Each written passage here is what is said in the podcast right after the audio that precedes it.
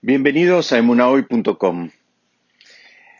En el, en el transcurso del relato que encontramos en las Perashiot de Bayaquel y Pecudé, vamos a encontrar muchos aspectos que tenían que ver con la construcción del tabernáculo, con la construcción del Mishkan. Y entre ellos, además, vamos a encontrar eh, los que tenían que ver, con todos los detalles que tenían que ver con las vestimentas que eh, debía vestir el Cohen Gadol, debía vestir el sumo sacerdote. Rashi nos dice cómo es que Aarón, siendo el primer sumo sacerdote, eh, llegó a ser meritorio de vestir lo que se llama en hebreo el hoshen, el pectoral, que era una eh, vestimenta muy importante que, vestía el, sumo sacerdote. Y él, relata eh, que cuando Hashem convocó a Moshe para ser el líder del pueblo de Israel en esta en lo que iba a ser la epopeya de la salida de la tierra de Mitzrayim, Moshe en algún momento, eh, digamos, puso, puso digamos, eh, una salvedad. A él le molestaba ser él el líder cuando él tenía un hermano mayor. Él dijo, no, le corresponde a mi hermano mayor ser el líder. Eh, y Hashem le dijo, mira, quédate tranquilo. Dice, tu hermano, si, si, vos pensás que tu hermano se va a sentir mal porque vos siendo menor ahora tenés un rol eh, muy protagónico, Dijo, no, quédate tranquilo, no solo que él no se va a sentir mal, sino que al contrario, él te va, va a venir a tu encuentro y va a venir con alegría en su corazón. Y Rashid termina comentando que fueron esos sentimientos de alegría en el corazón de Aarón que lo hicieron meritorio justamente de terminar siendo el primero en vestir esta eh, vestimenta tan importante que iba, eh, que era un pectoral que iba adelante del corazón. De acá, de estas palabras de Rashi, podemos deducir un concepto muy importante que creo que lo tendríamos que tener bien presente todos nosotros en nuestro camino de crecimiento espiritual. ¿Por qué? Porque las adquisiciones espirituales eh, son muy distintas a las adquisiciones materiales. La lógica que hay en las, eh, digamos, para adquirir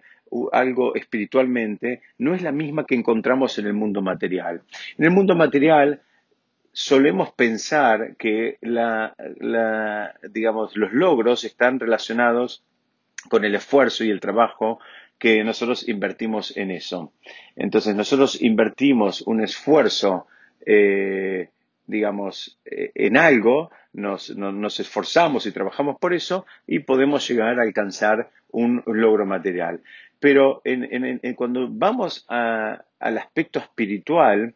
explican nuestros sabios que esas adquisiciones se obtienen a través de acciones que en realidad no tienen que ver con nosotros, sino tienen que ver más con los otros, tienen que ver más con los demás. Para ver esto, nos paramos un minutito y vemos que Aarón no solo él sacó de su corazón todo sentimiento posible de celos, de envidia, de, digamos, que le podía despertar el nombramiento de su hermano como líder, sino que él pudo alcanzar un nivel de verdadera felicidad eh,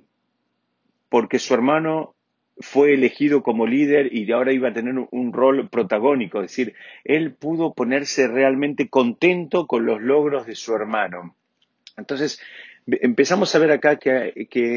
hay, una, hay, una, gran diferencia. Los logros espirituales, eh, claro que también requieren un trabajo, pero ese trabajo también eh, de, debe ir acompañado en una suerte de anulación del, de, del, del, egoísmo, en una anulación del yo, en una anulación de los propios sentimientos para resaltar y tener el, el, foco puesto en qué es lo que le está pasando al otro. Y explican que hay muchas historias en, en, en la Torá eh, en relación a mitzvot y a logros que se, que se, consiguieron. Uno de los ejemplos que dan es en relación a las matriarcas Sarah y Rachel, que ellas pudieron sobreponerse a, emociones que son absolutamente naturales y que tienen que ver con, con los celos y con, tiene que ver con el, eh,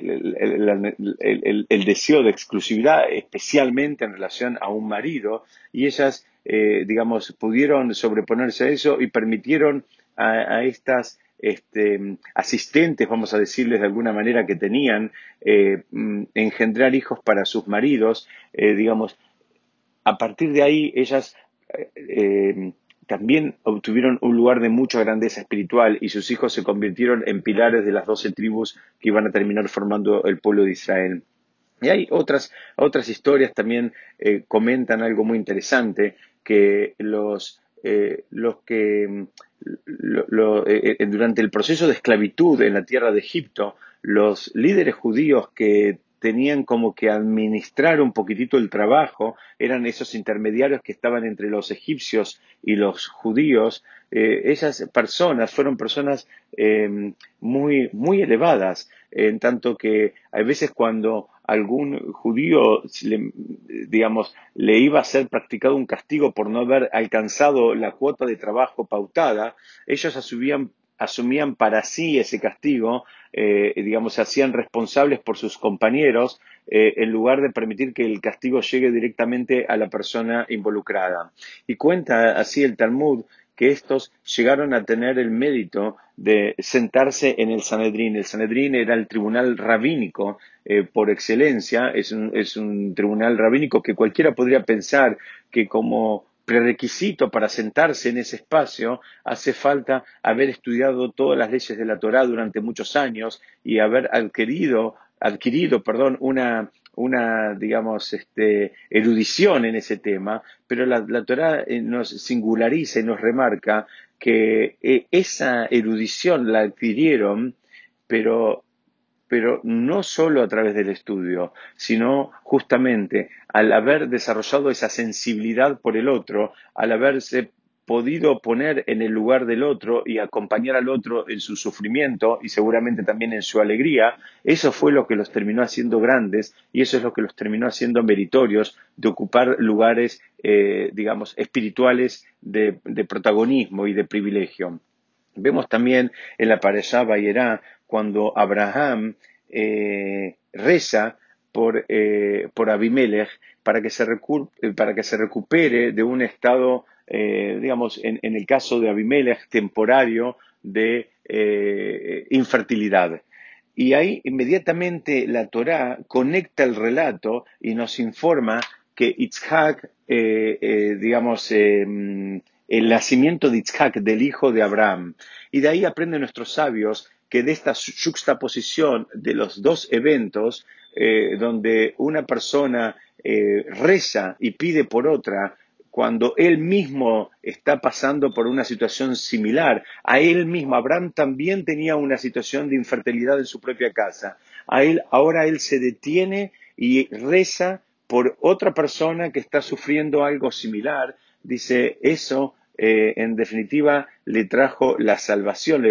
fue el, mérito que trajo la salvación en este caso para los dos. Es decir, vemos acá que cuando una persona puede eh, detenerse un minutito y parar y, y, dejar de mirar solamente en sus propias necesidades, en sus propias angustias, en sus propias faltas, y pone su corazón, su alma y su plegaria en las necesidades de otro, Dice, eso demuestra, es eh, eh, un nivel de, sacrificio, porque cualquiera podría pensar que naturalmente, bueno, mira, yo tengo tantas necesidades, tengo tantos problemas que no me puedo ocupar del otro. Bueno, la Torah viene y te dice, ¿sabes qué? Sí te tenés que ocupar del otro, porque el ocuparte del otro es parte de tu refinamiento espiritual. Y ese refinamiento espiritual, quién sabe, en muchos casos, como acabamos de mencionar, es lo que te va a terminar ayudando, lo que te va a terminar trayendo la salvación a tus propios problemas. Porque como estudiamos en otras oportunidades, la idea de los problemas no son para que suframos, sino que son justamente para ayudarnos a eh, refinarnos, para ayudarnos a tener la, mirada correcta, la, la aproximación indicada de acuerdo a la óptica de la Torah a la vida. Eh, a veces eh, los problemas nos ayudan a redefinir nuestras agendas, nos ayudan a redefinir eh, prioridades y nos ayudan a, como dijimos, a refinarnos como personas. Entonces, en resumen, ¿qué es lo que estudiamos en el día de hoy? Estudiamos que cuando se estableció, digamos, el tabernáculo, la Torá da un montón de instrucciones, entre ellas da una vestimenta especial. Estudiamos de ahí que aprendemos de un Rashi que justamente Aarón fue meritorio a vestir esa vestimenta sobre su pecho, eh, en tanto y en cuanto él había podido eh, experimentar en su corazón eh, emociones muy elevadas, dejando de lado todo lo que tenía que ver con el egoísmo y con, sus propios deseos. Ese es el nivel más elevado. Cuando alguien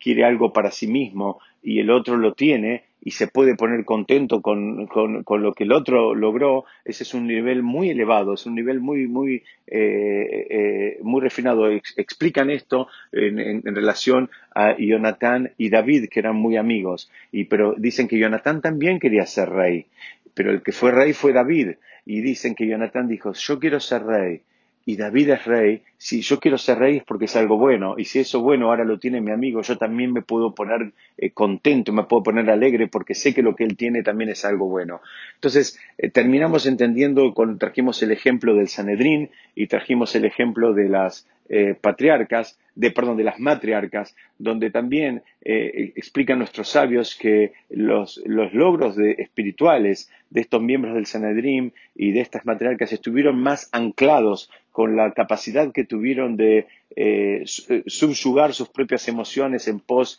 de, los demás que con logros estrictamente, digamos, de erudición y de estudio. Y por último vimos el caso de Abraham, que él tenía una necesidad en su propia casa, pero él ahora se detiene porque él eh, le tocó ser testigo de una necesidad similar en la casa de otra persona y él se detiene y dirige sus plegarias a que se le resuelva el problema a esa otra persona, en este caso era Abimelech. Y de ahí aprenden nuestros sabios que cuando una persona, insisto, puede, eh, digamos, dejar a un lado por un ratito, por un momento, sus propias necesidades y focalizarse en las necesidades de los demás, eso en, definitiva demuestra un nivel de elevación espiritual y ese nivel de, eh, elevación espiritual eh, en general conlleva eh, méritos que ayudan a resolver los propios problemas. Muchas gracias. Besat Hashem. Seguimos estudiando la próxima.